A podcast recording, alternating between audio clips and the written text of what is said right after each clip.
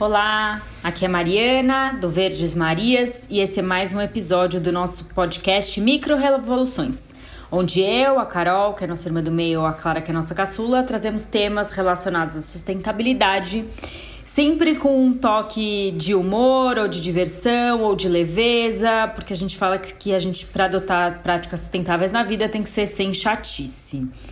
O episódio de hoje é um papo muito sério, muito importante que a gente precisa ter, que é olhar para o fato de que o Brasil voltou para o mapa da fome e tem muita, muita, muita gente passando fome no Brasil. E esse tema ele é absolutamente fundamental. Então a gente chamou a Maite Galto, que é gerente de incidência e programas da Oxfam Brasil, que é uma organização que eu sou apaixonada desde adolescente, assim, já fui voluntária deles lá na Austrália, etc. E eles buscam contribuir para a redução das desigualdades e da construção de um Brasil mais justo e solidário. Eles são uma rede internacional que atua em mais de 160 países e a gente falou especificamente com a Oxfam Brasil. É, e fico muito orgulhosa dessa entrevista porque a Oxfam é realmente um ator muito importante nas organizações da sociedade civil. E eles lançaram recentemente uma pesquisa que chama Olhe para a Fome, que foi construída junto com a Rede Pensão e outras organizações da sociedade civil para levantar quais são os dados do brasileiro em relação à fome. E claro, já adianto que é, a gente vai ter que dar as mãos e vai ter que apoiar é, quem puder, obviamente, porque a gente tá com um cenário muito importante, muito sério e muito triste. E aí vou deixar a gente com o papo.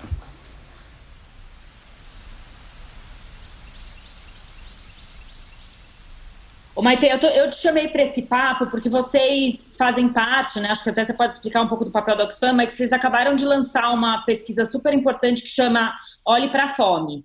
E essa pesquisa mexeu muito com a gente, né? Comigo e com as minhas irmãs, porque é, a gente fala de lixo, de sustentabilidade, etc., mas por trás de tudo isso, né, por trás do consumo, etc., tem o acesso à comida, né? Assim, passar fome é um negócio muito triste, é um negócio muito sério, assim, para mim é, é, muito acima e muito superior a todos os outros problemas, porque é, você não tem comida, você não estuda, você não faz mais nada, né? É, é, é muito, muito sério. Então, assim, é, primeiro eu queria que você explicasse um pouco o que, que o Brasil está vivendo agora e o que, que, é isso da gente. Por que, que vocês lançaram essa pesquisa? O que, que a gente está vendo? Assim, o que, que vocês perceberam é, no Brasil em relação à alimentação? A insegurança alimentar e a fome aumentou muito no Brasil. É, os dados mais recentes que a gente tinha eram dados da pesquisa de orçamento familiar que o IBGE divulga com regularidade, só que eram dados de 2018. Né? Então, a gente tinha aí um gap de dois anos sem saber como estava a questão da fome e da segurança alimentar no país.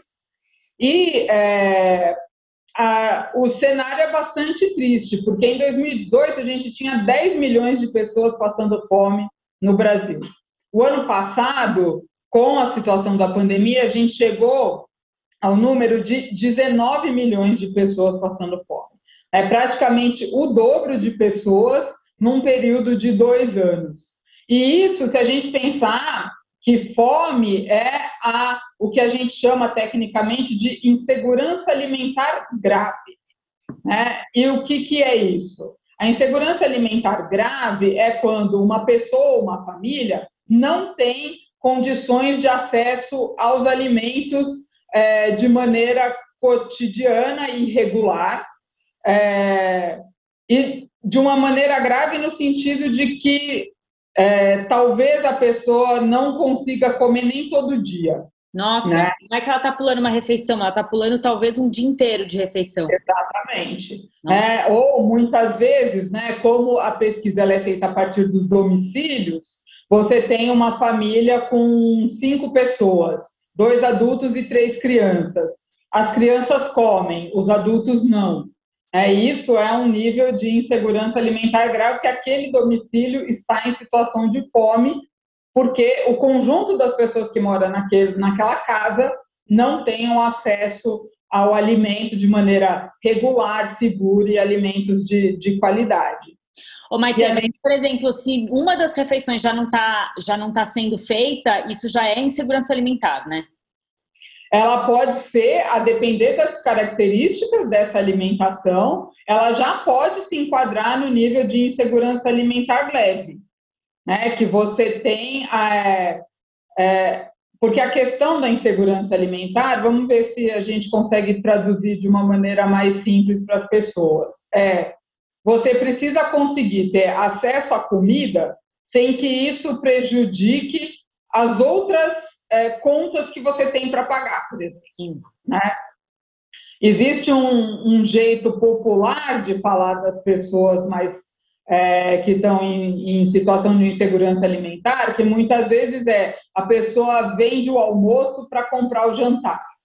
É, então é isso, é uma situação de, de não saber mesmo se você vai ter é, alimento suficiente para sua família para aquilo que a gente entende que são é, as três refeições principais: café da manhã, almoço e jantar, para que a pessoa, as crianças possam estudar com qualidade, os adultos possam trabalhar com qualidade, com disposição, sem ficar preocupado se paga o aluguel ou compra o arroz e feijão é, da semana. E é, uma das coisas que essa pesquisa trouxe também é que para um, uma família, uma casa, estar em segurança alimentar, não precisa de muito. Porque 76% das pessoas que ganham acima de um salário mínimo já estão em situação de segurança alimentar. Né? A gente já tem segurança alimentar em 76% dos domicílios. É, abaixo de um salário mínimo, essa segurança alimentar cai para 46%. Então, a gente tem quase 64% é, 40, 46, não, 47, quase 48%. Então, a gente tem 52% das famílias que ganham até um salário mínimo sem ter garantido o seu acesso à alimentação é, de maneira adequada e, e frequente ao longo de, de um ano. Né?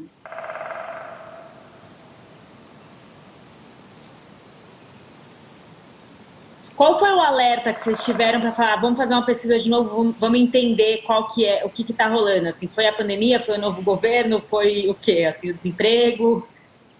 Bom, é, a pandemia com certeza é um grande alerta, porque é, com toda a crise gerada pela pandemia, a necessidade de distanciamento social, os dados que a gente já tinha no Brasil, tanto de fome quanto de é, trabalhadores da situação de informalidade que precisaram, de repente, né, da noite para o dia, literalmente, perderam o seu meio de trabalhar e de gerar renda. Isso era um indicativo de que a situação de fome no país tinha poderia ter aumentado e que a gente precisaria fazer esse monitoramento. E também porque, ao longo dos últimos anos, a fome vem aumentando no Brasil. Né? Então, um grande marco para o país foi 2014, que a gente saiu do mapa da fome, que é um monitoramento que a Organização das Nações Unidas faz a partir da FAO.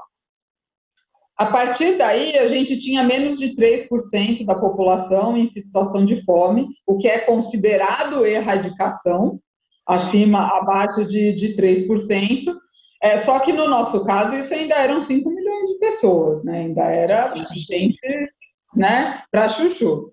É, e a partir de 2015, a gente vem acompanhando e vem, vem, a gente vinha acompanhando já que a fome vinha aumentando no país. E quando saiu o dado da, da POF de 2018, aí isso ficou muito claro. Inclusive, há uma expectativa muito grande que já com os dados de 2018 o Brasil voltasse para o mapa da fome. Porque um dos critérios do mapa da fome é que é 5% da população. E 10 milhões de pessoas em 2018 já estava no patamar de 5% da população. Independente da pandemia. Independente da pandemia, porque era 2018, era em virtude de crise econômica mesmo. A gente sabe quanto custa viver uma vida minimamente digna, né?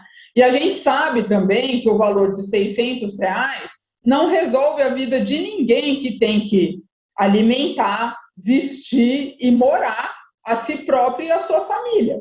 Claro. Né? Então, essa tendência de aumento da, da fome já era bastante é, preocupante no cenário. E quando a gente optou por, por apoiar essa pesquisa que a Rede Pensan já estava querendo fazer, é, foi exatamente porque a gente estava ali também no momento onde já se anunciava o fim do auxílio emergencial.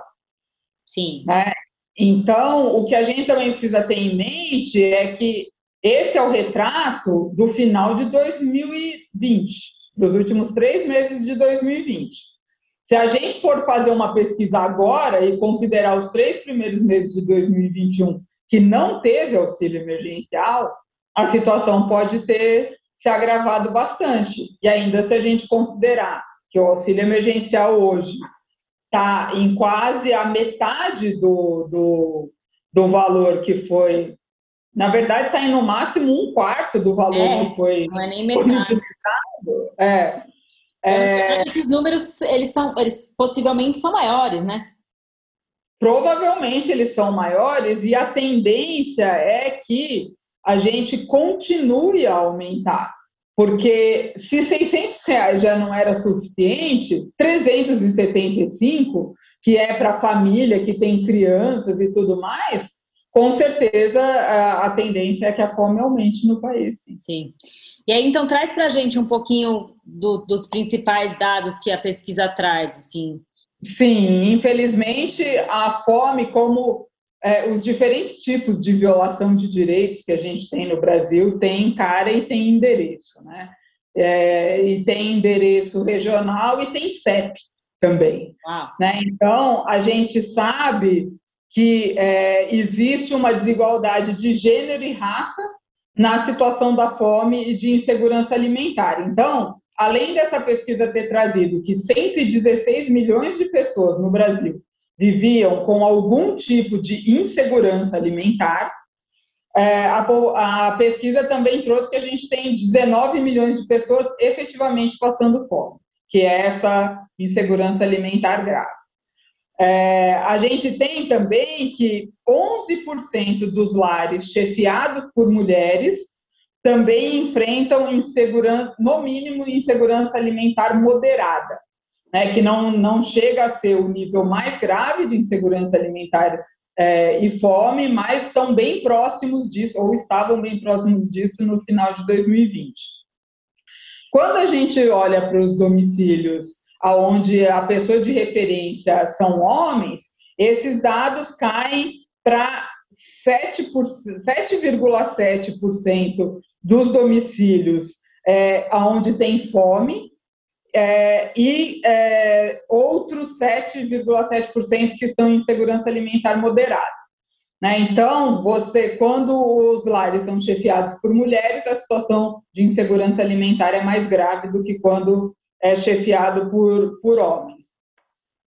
E a gente também tem uma diferença entre pessoas brancas e pessoas negras. Né? Então, a insegurança alimentar grave ela está em 10% dos, dos domicílios é, de pessoas pretas ou pardas, né, pessoas negras, e é, apenas em 7,5% dos domicílios de pessoas brancas. É, e a, a, insegurança alimentar moderada, que é esse segundo é, estágio, também tem essa diferença, é 13,7% para pessoas negras contra 8,9% para pessoas pardas. A gente sabe pessoas... que é uma casa chefiada por uma mulher preta, ela com certeza tem grandes chances de estar tá passando, aquela família está passando fome, ao passo que se for de um homem branco também tem essa chance, mas ela é bem menor, né? Assim. Ela é bem menor. E se a gente pensar, por exemplo, né, trazendo para a realidade da pandemia, a quantidade de mulheres negras que trabalhavam como empregadas domésticas, faxineiras, no setor de serviços, no setor de beleza, tudo que foi fechado e que até hoje não voltou a funcionar nem minimamente é, perto do necessário. Então, essas mulheres perderam a renda da noite para o dia, e aí, consequentemente, as suas famílias também.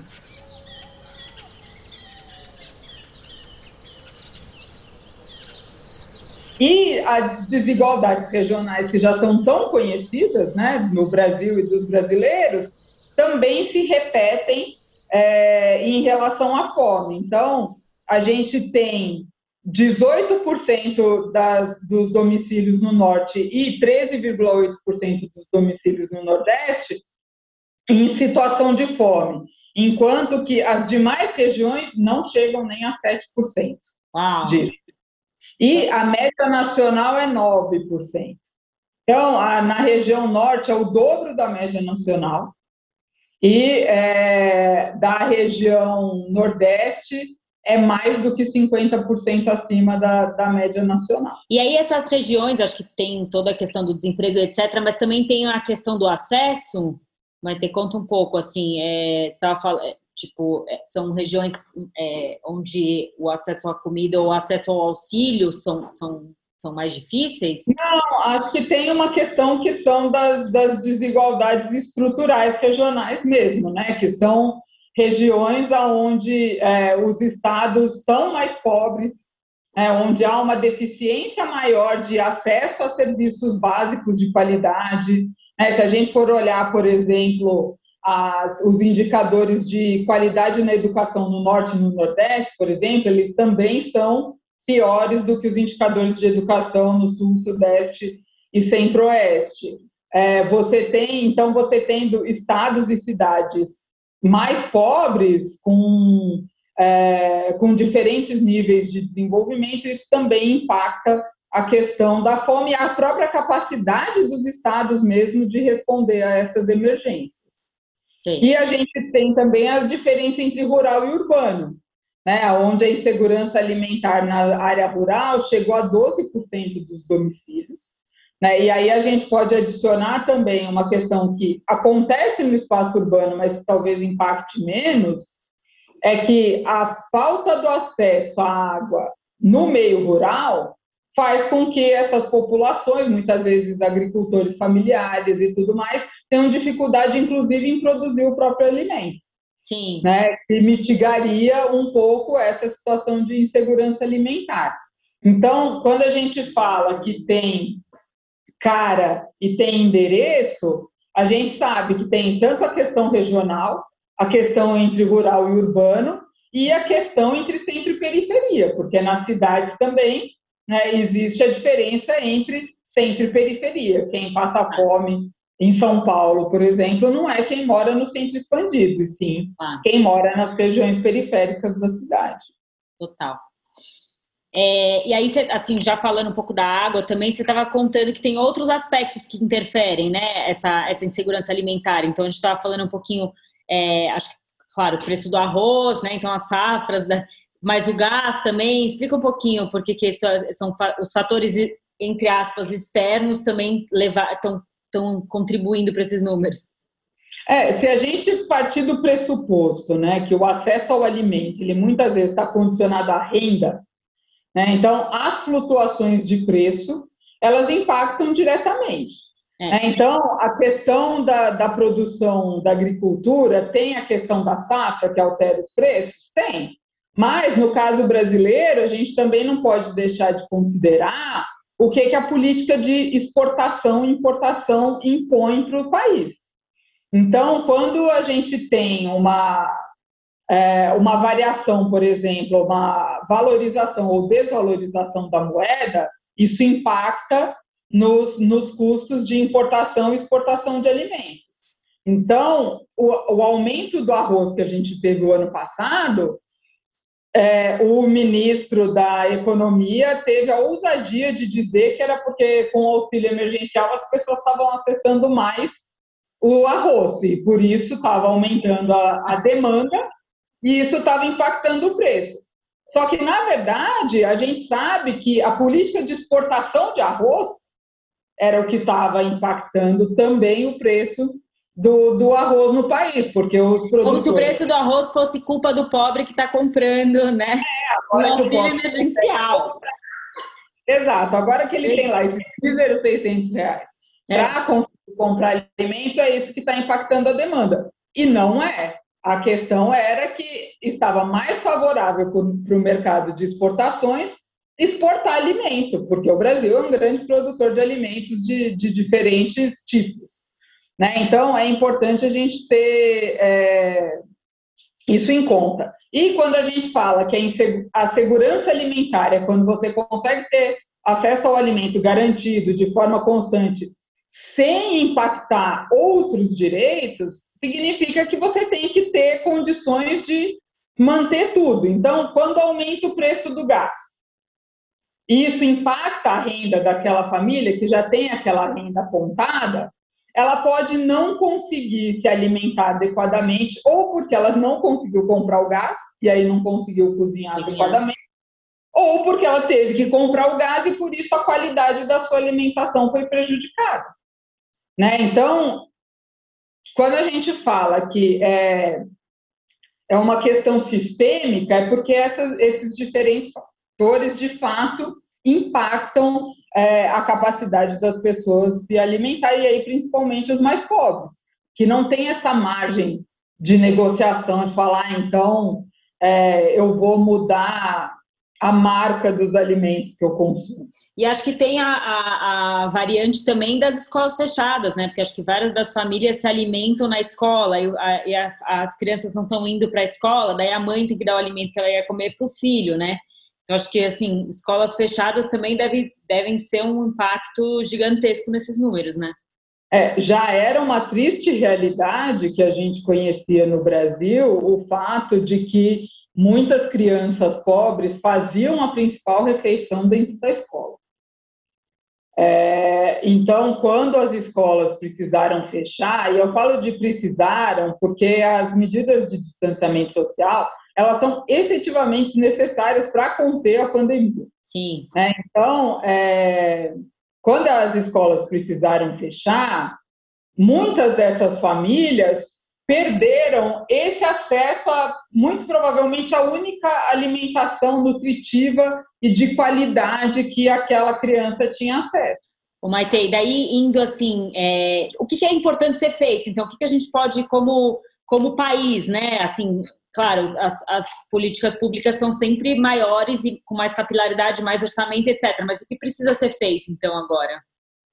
É, eu acho que, né, tendo é, em mente essa responsabilidade né, do Estado como é, o provedor de políticas públicas, eu acho que, em primeiro lugar, a gente está tem que estar, sim, atento ao debate e ao que está acontecendo, para, inclusive, poder se posicionar por meio de redes sociais e tudo mais, a favor das medidas que são efetivamente, é, que funcionam efetivamente no, no, combate à fome, principalmente nessa situação de pandemia. Né?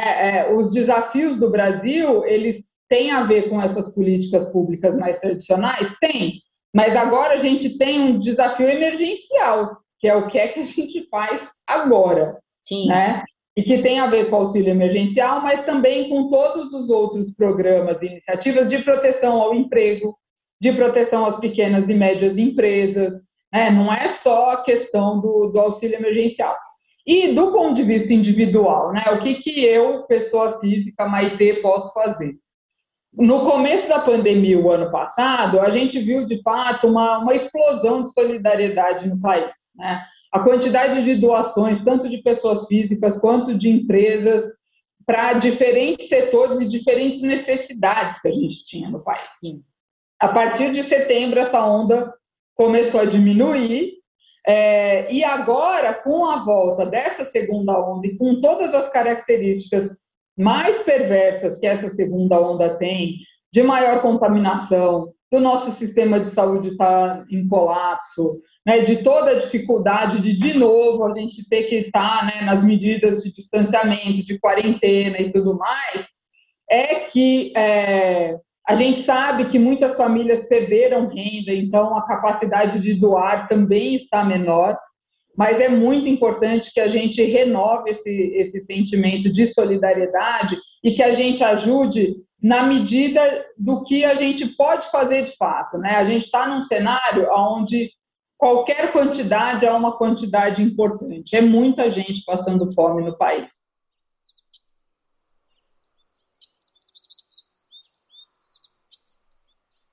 A gente participa, junto com a Coalizão Negra por Direitos, que lidera um conjunto de organizações, da campanha Se Tem Gente com Fome, Dá de Comer.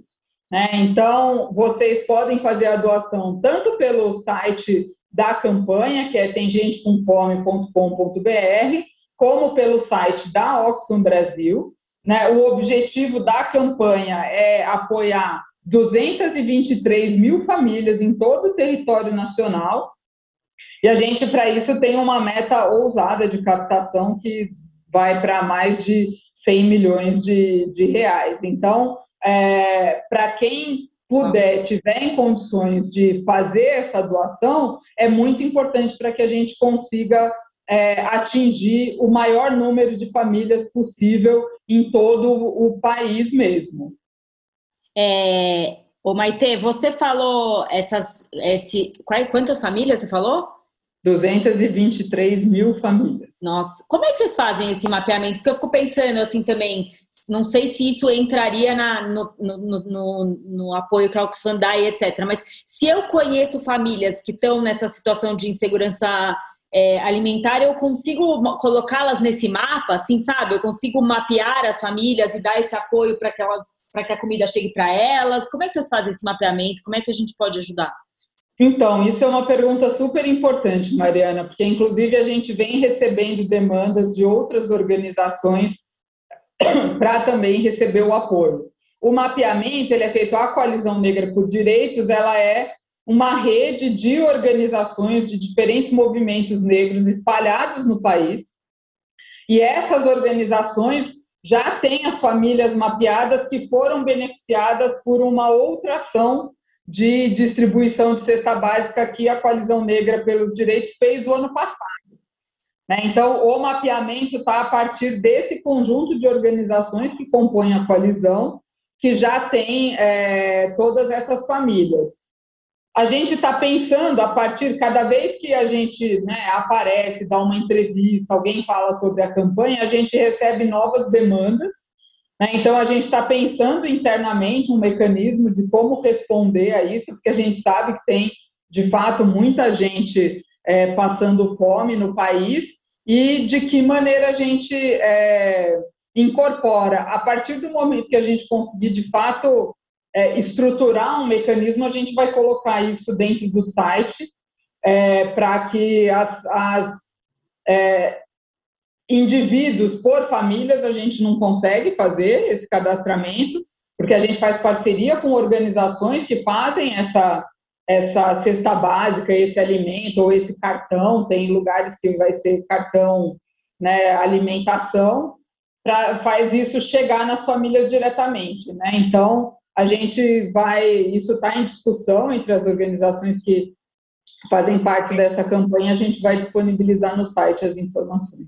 É, porque dá angústia, né? A gente vai vendo perto da nossa realidade, mas é óbvio que você consegue dar. É, eu, é muito mais importante para essas famílias, é óbvio que você dá uma cesta básica, dá.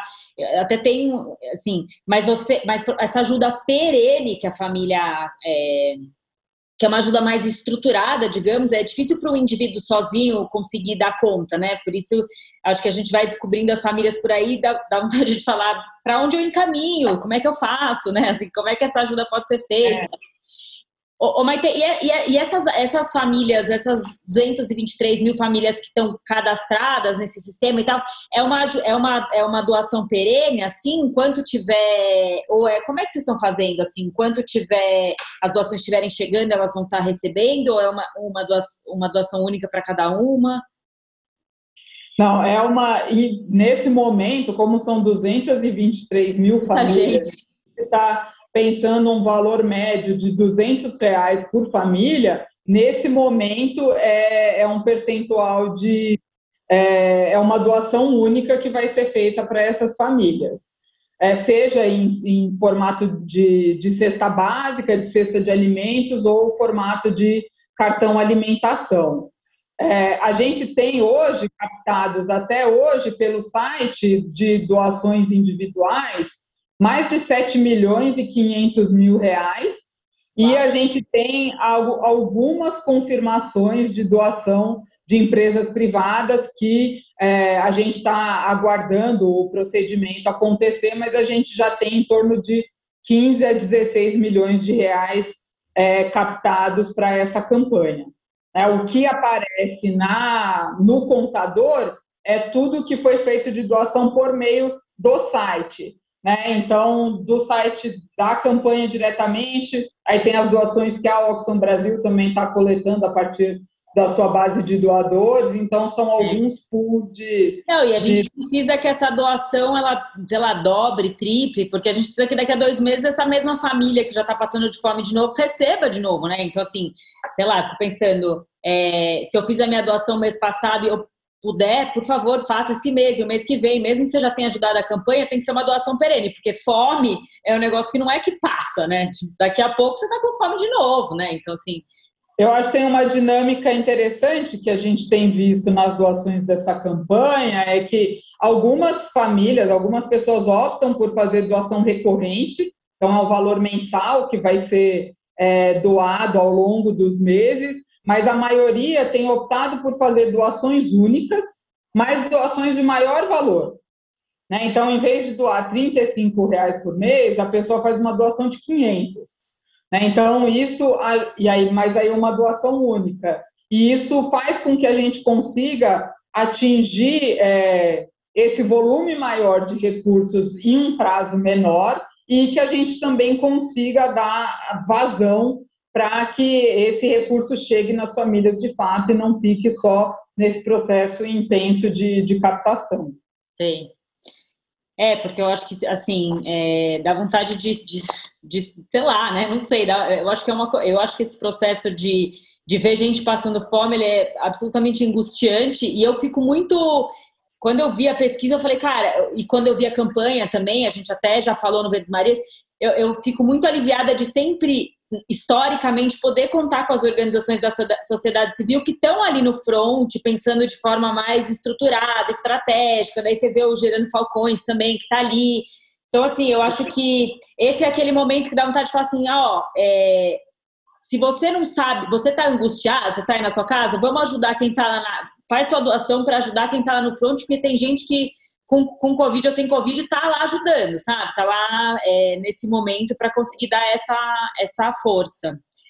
É, se eu já fiz a minha doação, estou acompanhando essa, estou é, angustiada, acompanhando essa situação toda, e eu quero ir um pouco além, que outras, que outras ferramentas de, de ação que vocês sugerem como Oxfam? Assim, eu posso bater na porta de alguém, mandar um e-mail para alguém, pressionar alguém, ou é só gritar por impeachment e bater panela?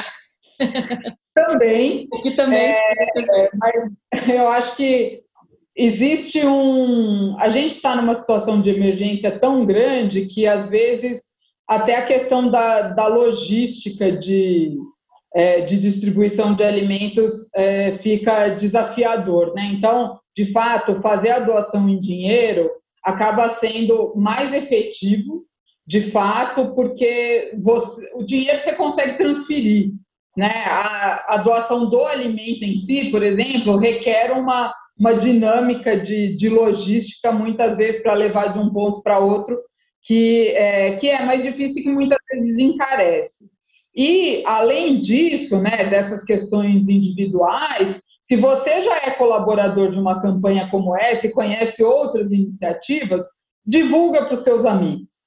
Né? Converse com as pessoas que você sabe que são solidárias, mas porque também estão nessa correria da pandemia, não estão tendo tempo né, de atentar para isso e fazer a, uma doação. Conversa com os familiares, os amigos, é, se você trabalha numa empresa que tem interesse e que quer fazer uma, uma doação, né? Fala, ó, tem a campanha, tem gente com fome, tem a campanha. É... esse ponto que você.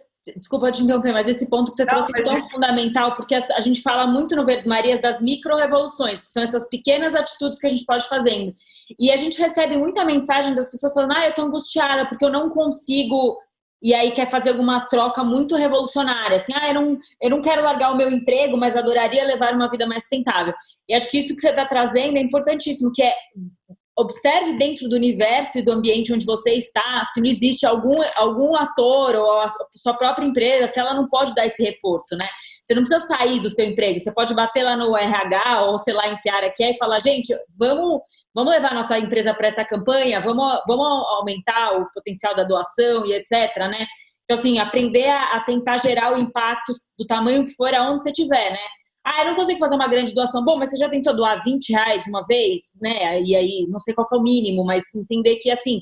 O Pix, 5 reais, 2 reais, tudo é, tudo é possível. O Pix é, acabou...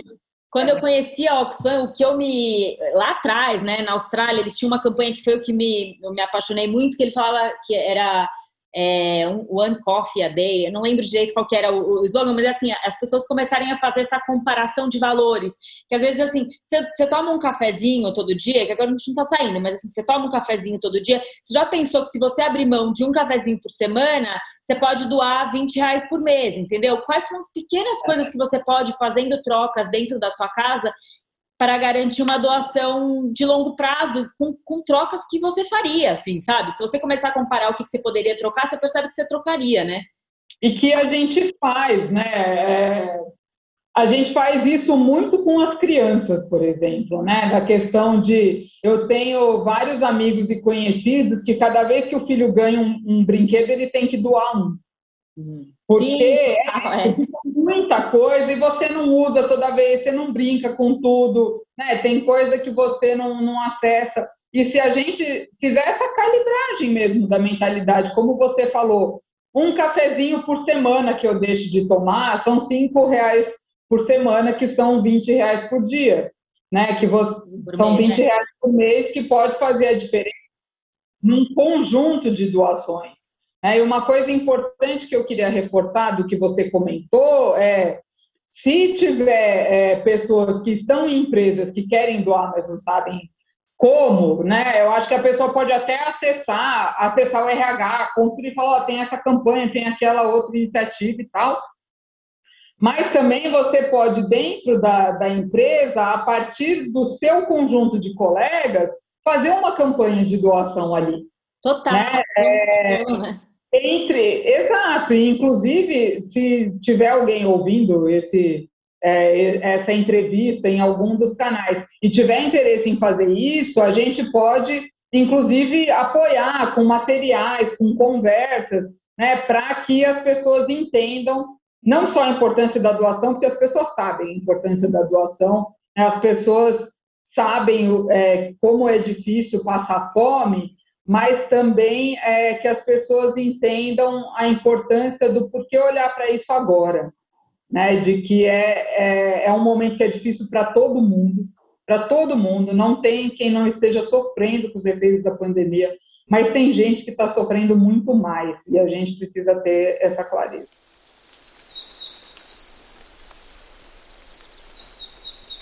Ô, Maite, sempre no final dos nossos papos, é, a gente, eu e minhas irmãs, a gente pergunta para a pessoa que a gente está conversando sobre as micro-revoluções, assim. Quais são as pequenas coisas, você, você contou para mim que você é na Oxfam faz quase dois anos, etc., mas, mas já estava na Brink antes, então assim, já tem esse universo das organizações da sociedade civil, da sustentabilidade, provavelmente no seu coração. Então, quais são as, as micro-revoluções, as pequenas atitudes que você tem tomado na sua vida, desde, sei lá, não uso sacolinha mais plástica, ou sempre faço uma doação recorrente, ou, sei lá, parei de usar canudo, não sei, quais são as coisas que você mais gosta de fazer, assim, que você sente que você está contribuindo?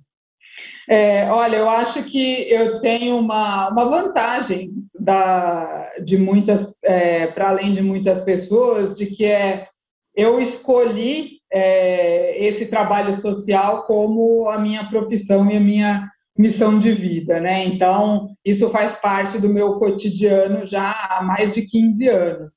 Mas, para além disso, né, eu, antes né, de, de ficar é, mais fechada em casa e tudo mais, eu vinha me preocupando sim com parar de usar canudo. Então já tenho o meu kitzinho de, de canudos de metal, que eu levava para cima e para baixo, copo de silicone também, que são pequenas ações que fazem toda a diferença. É, uma questão também fundamental das, das é, pequenas revoluções, e aí falando muito especificamente da questão das desigualdades, que é, é calibrar o olhar para o outro, sabe? Eu acho que quando a gente olha para essas diferenças, né, para a diferença, para as desigualdades de gênero, sim, entre homens e mulheres, e em relação à população LGBTQIA, quando a gente olha sim para as diferenças entre pessoas brancas e pessoas negras, quando a gente olha sim para as diferenças entre pessoas ricas e pessoas pobres, isso em si já é uma micro-revolução, porque a gente para de perceber essas pessoas na dinâmica da meritocracia, de que elas são assim ou assada, porque elas fizeram por merecer ou porque elas não fizeram por merecer. Isso é o discurso mais perverso que existe num país desigual como o Brasil. É a gente conseguir perceber que tem barreiras aí estruturais que precisam ser derrubadas e que a gente tem um papel individual nisso sim, né? seja na divisão das tarefas diárias, seja na maneira como a gente se relaciona com os funcionários, com todo mundo que trabalha na nossa casa. Né? Então, isso tudo faz parte de um, de um ecossistema de solidariedade mesmo. Total, nossa, concordo. Eu acho que é, trabalhando no GIF, esse, esse, eu expandi muito meu olhar nesse sentido de também você começar a perceber. Eu, você chega num evento, você chega num lugar, não, agora a gente não vai em evento nenhum, mas mesmo nos online, você rapidamente começa a identificar assim, calma, mas esse painel só tem homens brancos? Calma, mas cadê as mulheres? Calma, mas cadê as mulheres pretas? Calma. Eu acho que você começa a, a, a ter um olhar muito mais real, né? Porque no fundo, assim, o Brasil é muito diverso e tem gente muito boa de todos os as etnias, raças e etc.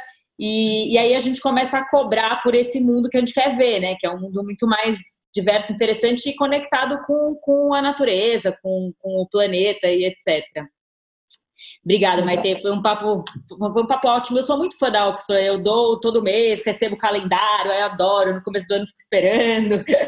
Então, assim, é um super prazer poder conversar com vocês e espero que a gente converse mais vezes e assim, espero também que a gente consiga é, mobilizar bastante gente a partir desse, desse conteúdo. Obrigada, então, Maite, a gente se mantém aí em contato, foi ótimo conversar com você.